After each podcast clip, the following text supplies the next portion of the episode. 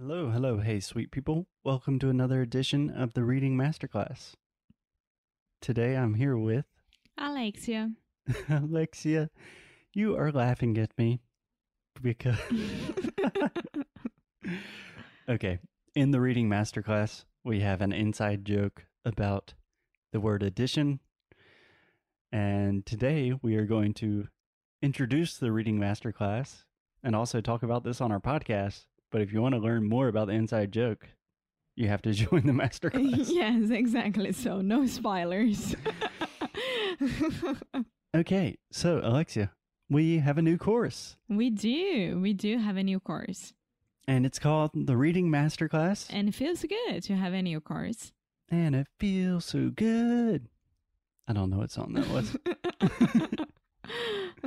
yeah, so reading masterclass is something that we are very happy to bring to y'all. hmm And just to give a little bit of the backstory, last year, in normal times, before, eh, right around the pandemic, We didn't know that the pandemic was happening, so. Yeah, we started a small challenge called the Inglés no Cru Book Club, and it was really fun.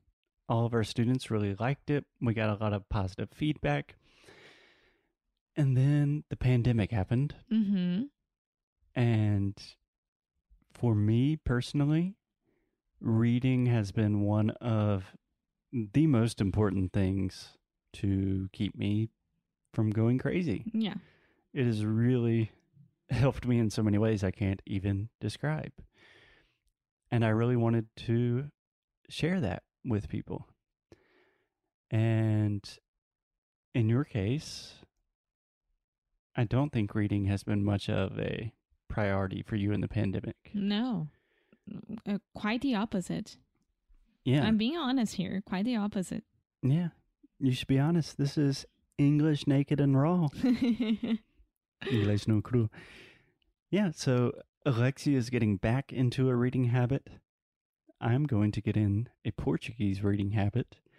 And the idea of the reading masterclass is to give you essentially everything you need to first develop a reading habit.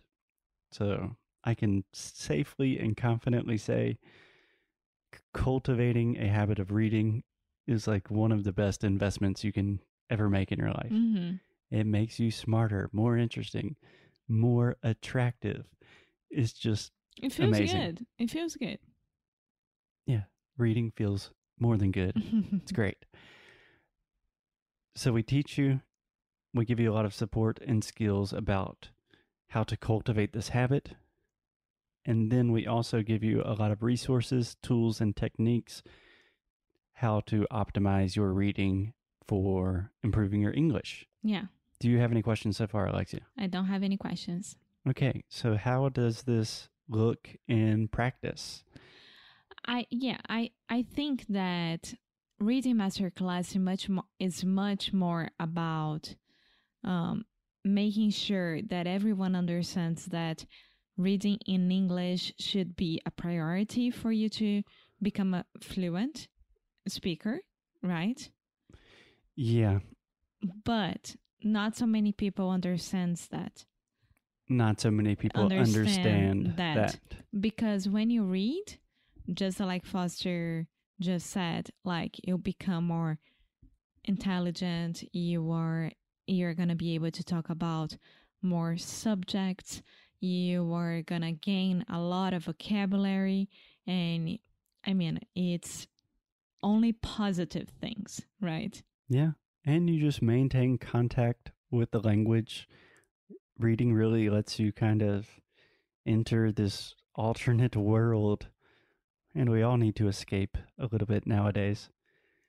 But yeah, I remember I was having a European Portuguese class with a teacher online. This was like a six months ago, maybe.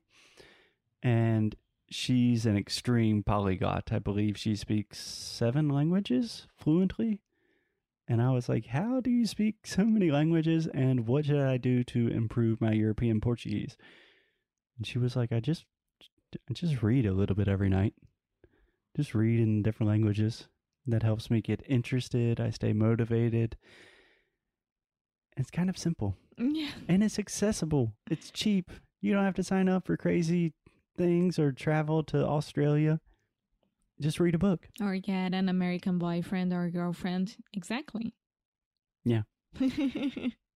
Okay, so we talk about a lot of those things and much more in the reading masterclass, and Alexia and I are participating with you.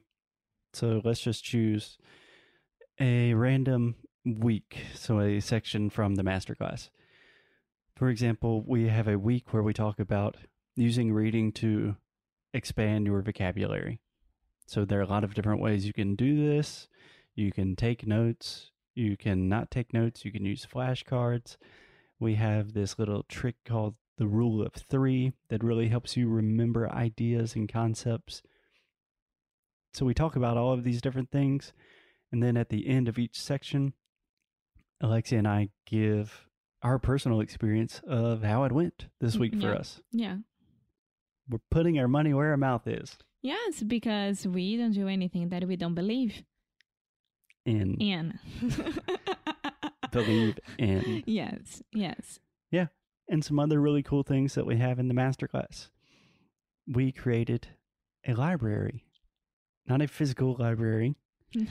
One day I would love to have Foster's library somewhere in the world. But for now, I know a big obstacle for a lot of people is like, what do I read?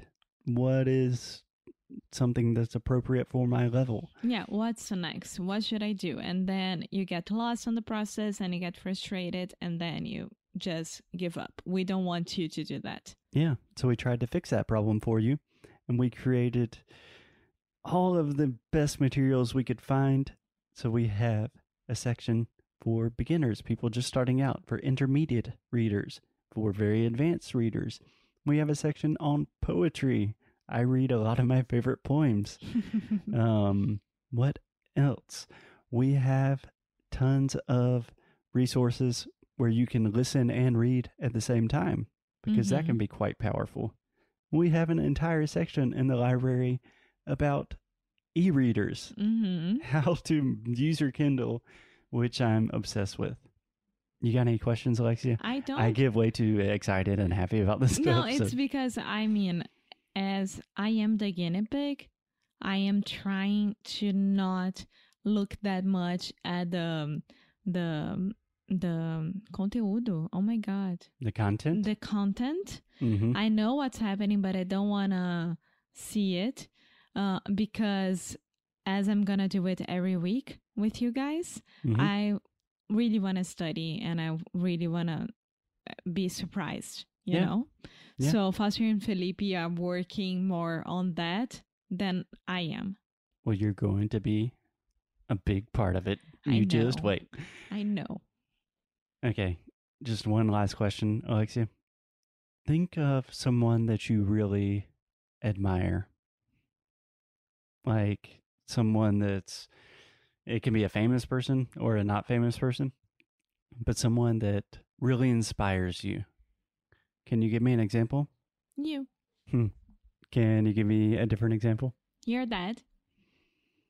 Mm, can you give me a famous example? Oh my god. Why don't you accept those? because the point I'm trying to make, it's a little bit weird if you're doing it for me or family members. Okay, so okay, Gisele Bündchen. Gisele. Yeah, it's easy.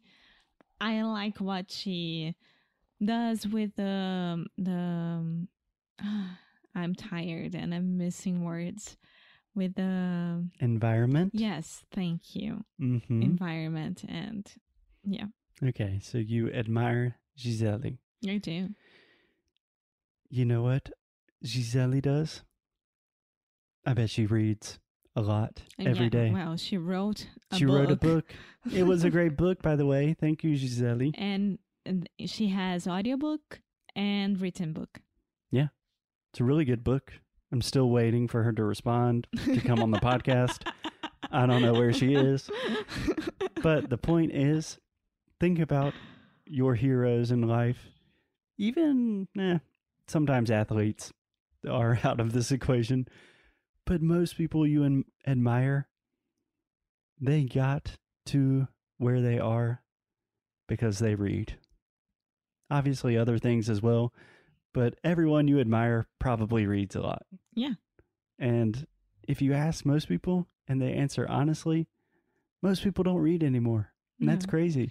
And your dad reads a lot. It would be the perfect example. My dad does read a lot, but Yeah. I didn't want to use me or my dad. Okay. Yeah, but it's like a super skill. It's a huge competitive advantage. Doesn't matter if you're trying to get a new job, if you just want to learn English faster, if you want to be more intelligent, if you want to be more attractive to p- potential partners. Reading's going to help you with all of those things. Yes, it will. Cool. So if you're interested, you can come join us. And yeah, happy reading. I'm so happy. I'm very excited. And let's do this Let's do this thing.